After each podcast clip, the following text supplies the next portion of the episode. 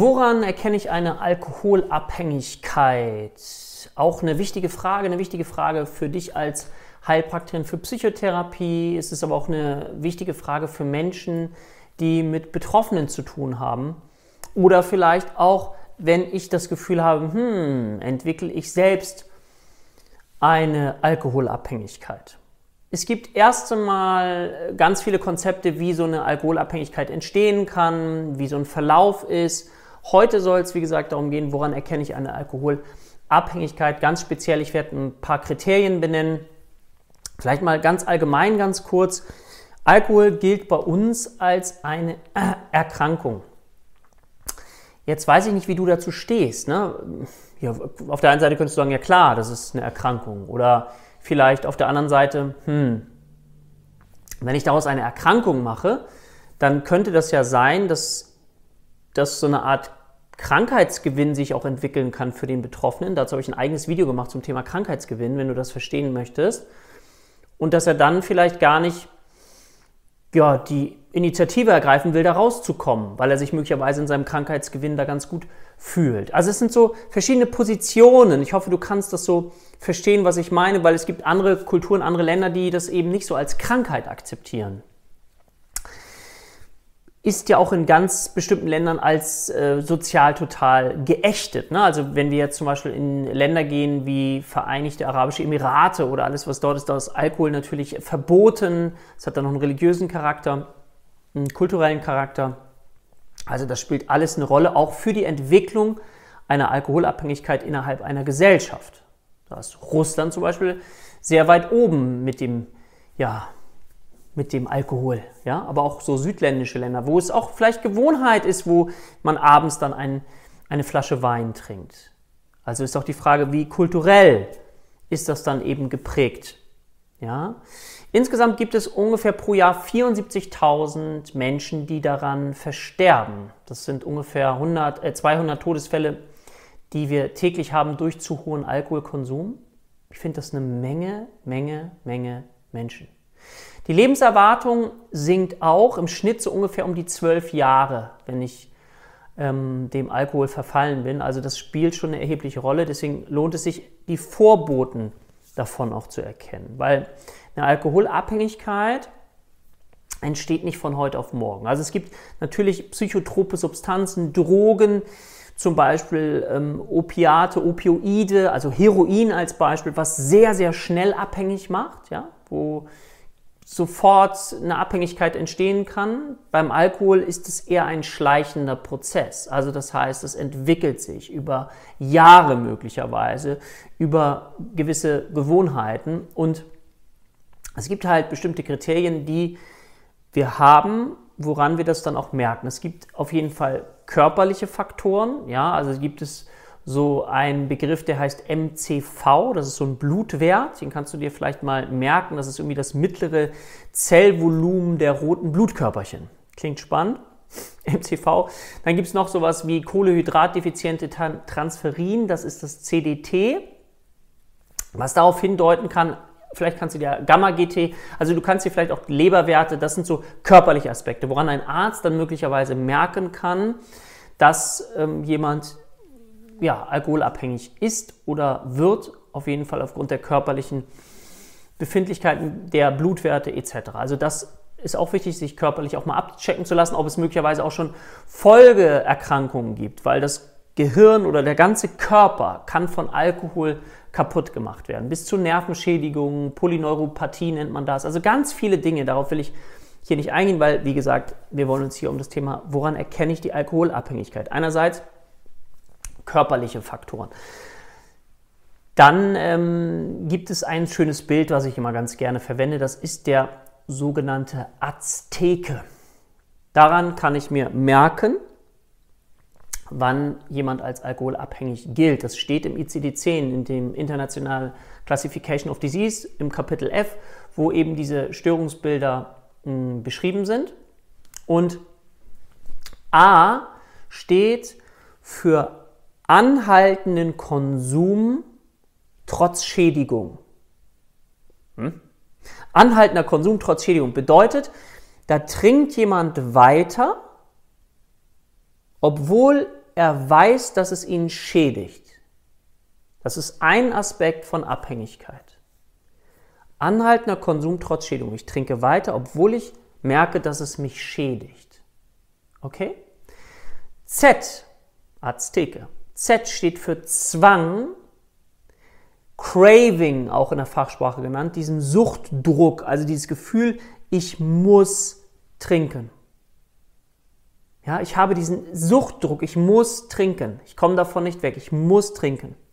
Viele Gedanken nur über das Trinken.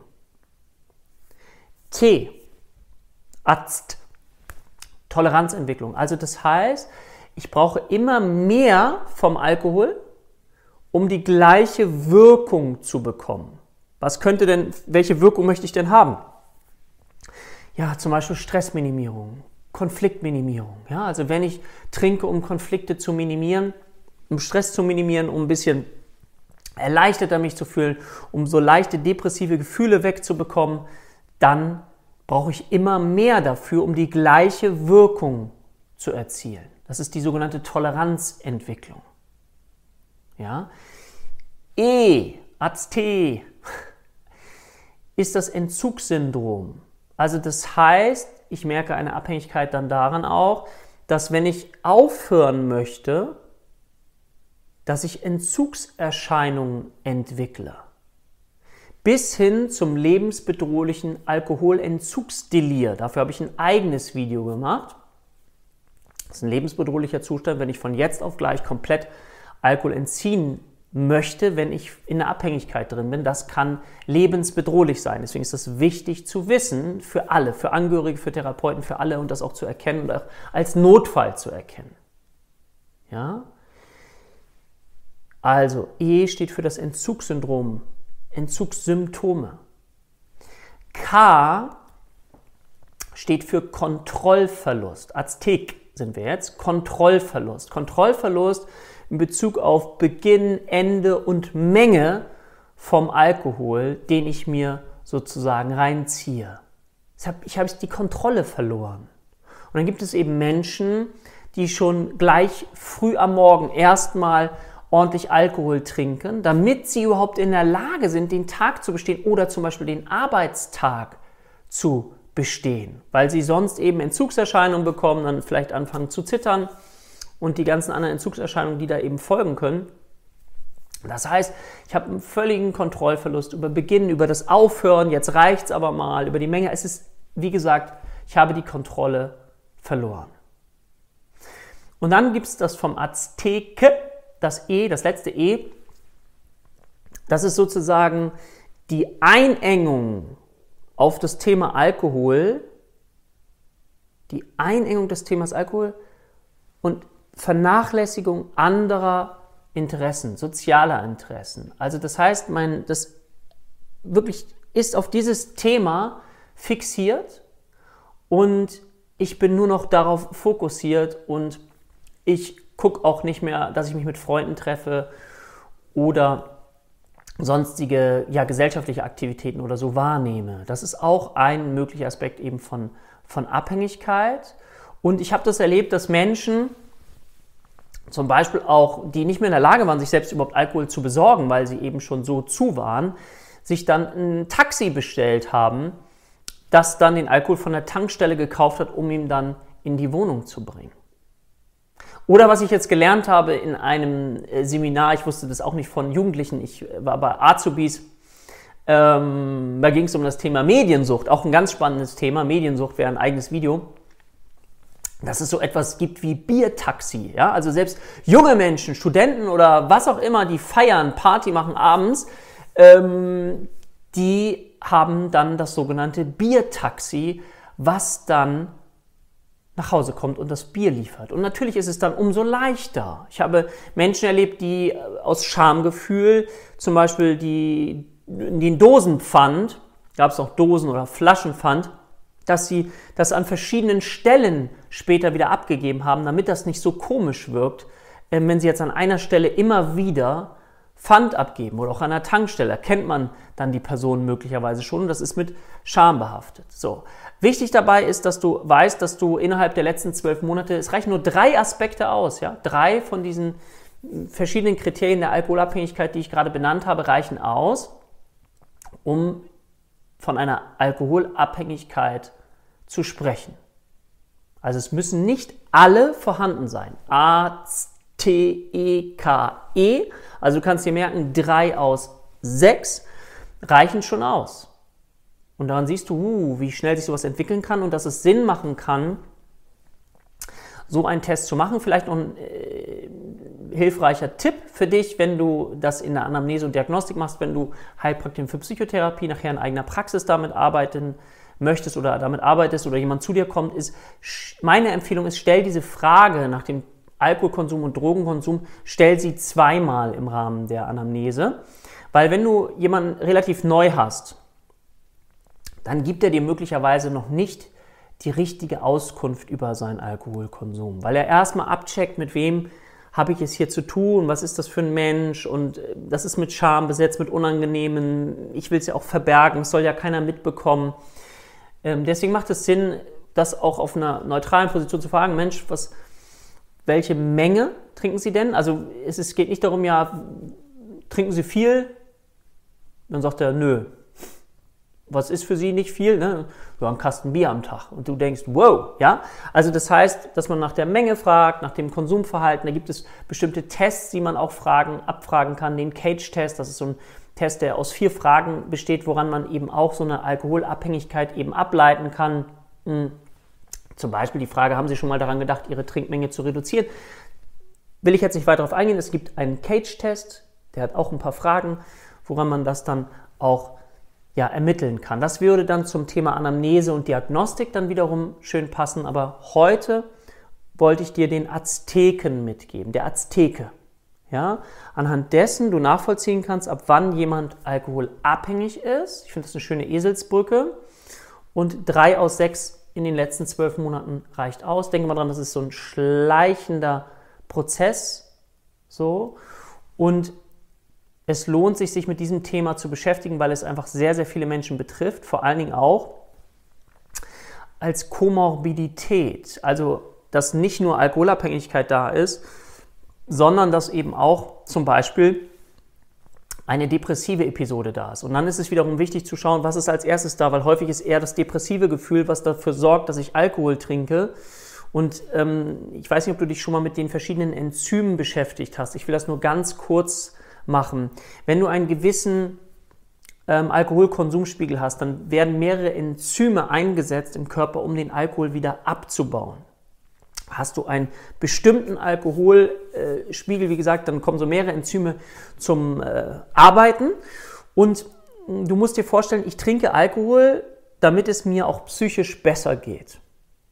Und wenn ich dann aber eine bestimmte Menge an zu viel Alkohol trinke, dann passiert Folgendes dann kommt dieses bestimmte ähm, Enzym MEOS, nennen wir das jetzt mal, also das heißt auch so, kommt dann und baut den Alkohol ab und sorgt aber dafür, dass du dich schlechter fühlst. Vielleicht hast du es auch schon mal erlebt, wenn du richtig viel getrunken hast, dann merkst du irgendwie einen Tag danach nicht nur, den, danach nicht nur den Kater, sondern irgendwie fühlst du dich vielleicht auch psychisch ein bisschen dunkler. Ja? Und was machst du jetzt, wenn du so im Rahmen der Alkoholsituation abhängig geworden bist? Wenn es mir dann schlecht geht und ich habe sowieso depressive Episode, dann fange ich wieder an zu trinken. Baut sich wieder Alkoholspiegel auf, dann fühle ich mich wieder besser, möglichst viel und dann ist das dieser Teufelskreis, der eben dafür sorgt, dass ich aufgrund meiner Depression dazu neige, immer weiter zu trinken. Also auch da ist es wichtig, oder es kann auch zum Thema Ängste sein. Also da auch wieder ganz wichtig in Anamnese und Diagnostik, mein Vorschlag, wieder integrativ äh, zu arbeiten, integrativ psychotherapeutisch heißt auch wieder in der Anamnese, Diagnostik sehr genau versuchen rauszubekommen, welche Komor also was ist da, welche Störungen, welche Komorbiditäten, also was ist noch mit dabei und was war als erstes da. Ja? Und dann zu schauen, okay, wie können wir damit dann integrativ umgehen. Aber dafür ist es wichtig, dass ich das Phänomen wieder als Ganzes begreife, den Sinn, die Ursache verstehe, die Entwicklung verstehe da gibt es so ein paar auch typische Entwicklungen, ja. Auch gerade ähm, wenn wir mit dem Thema Kinder groß, also wenn ein Kind schon Alkohol abhängigen Vater oder so hatte. Ja? Also solche Mechanismen spielen natürlich auch eine Rolle, auch für andere psychische Erkrankungen. Ja? Und wie habe ich früher Konflikte gelöst? Wie haben meine Eltern das gelöst? Welche Bewältigungsstrategien habe ich aufgebaut? Weil letztendlich ist Alkohol auch eine Art von Bewältigungsstrategie. Und jetzt ist es aus meiner Sicht, aus meiner Haltung wieder, ich habe da eine besondere Haltung dazu, wenn du jetzt als Therapeut mit der Haltung da reingehst, mit einer moralischen Keule, dann wirst du keinen Zugang finden zu deinem Patienten. Und deswegen würde ich dir empfehlen, das ist eine mögliche Haltung, die du einnehmen kannst, dass ich meinem Patienten erstmal versuche klarzumachen, dass Alkohol nichts anderes ist als eine Bewältigungsstrategie. Und natürlich, wenn man sich jetzt nicht auskennt in der Psychotherapie und was kann ich tun, dann ist das doch erstmal eine adäquate Bewältigungsstrategie. Sie ist sehr leicht, sie geht sehr relativ schnell und ich habe sofort Ergebnisse. Ja? Also nutzt jemand diese Bewältigungsstrategie. Und das versuche ich ihm zu erklären, dass es nachvollziehbar ist. So baue ich eine Vertrauensbasis auf. Und dann sage ich auch, Vielleicht stimmen Sie mir zu, aber es ist wahrscheinlich nicht die beste Bewältigungsstrategie. Und dann haben Sie Interesse daran, dass wir gemeinsam daran arbeiten, eine andere Bewältigungsstrategie für Sie zu finden. Ja? Und dann stimmen die Menschen mir in den allermeisten Fällen natürlich zu, wenn sie das Thema angehen möchten. Ja? Manchmal sind ja auch Angehörige da. Es ist ganz wichtig, das Thema ist sehr, sehr tiefgreifend und Sucht ist echt eine große, große Herausforderung. Deswegen ganz wichtig, falls ihr mit diesen Themen arbeiten möchtet, das hat mir mein Professor mal gesagt, ähm, der hatte in der Sozial, äh, in der Beratungsstelle, in der Suchtberatungsstelle gearbeitet, der hat gesagt, und das fand ich sehr hilfreich, wenn Sucht das Therapieziel, also Sucht, Entschuldigung, wenn es, wenn es sozusagen Alkoholbefreiung, Abstinenz das therapeutische Ziel ist, dass der Abstinenz ist, dass er nicht mehr nie wieder trinkt, dann werdet ihr in einen Burnout geraten, hat er uns damals gesagt. Das fand ich sehr interessant. Also wenn ich als Therapieziel habe, sozusagen Abstinenz, totale Abstinenz, und ich nur mit Suchterkranken arbeite, dann kann ich in einem Burnout landen, weil ich das möglicherweise nicht richtig schaffe. Weil es immer wieder Rückfälle gibt. Weil Sucht ist wirklich sehr, sehr tiefgreifend. Deswegen macht es Sinn, da auch eine andere Haltung zu gewinnen. Das mal so ein, als ein paar Tipps für euch noch am Ende, wenn ihr euch mit diesem Thema beschäftigen möchtet, weil ihr das interessant findet, weil ihr auch interessant findet, dass das natürlich einen erheblichen Einfluss einerseits auf die Person an sich hat, aber auf jeden Fall auf die Partner, auf die Kinder, auf das ganze Familiensystem. Ja, es hat auf das ganze Familiensystem einen Einfluss und deswegen brauchen wir auch Therapeuten, die sich mit diesem Thema beschäftigen und die dafür Erleichterung in dem Familiensystem sorgen können. In diesem Sinne, ich freue mich auf das nächste Video mit euch und sage für heute einmal Tschüss, bis zum nächsten Mal, dein Dirk.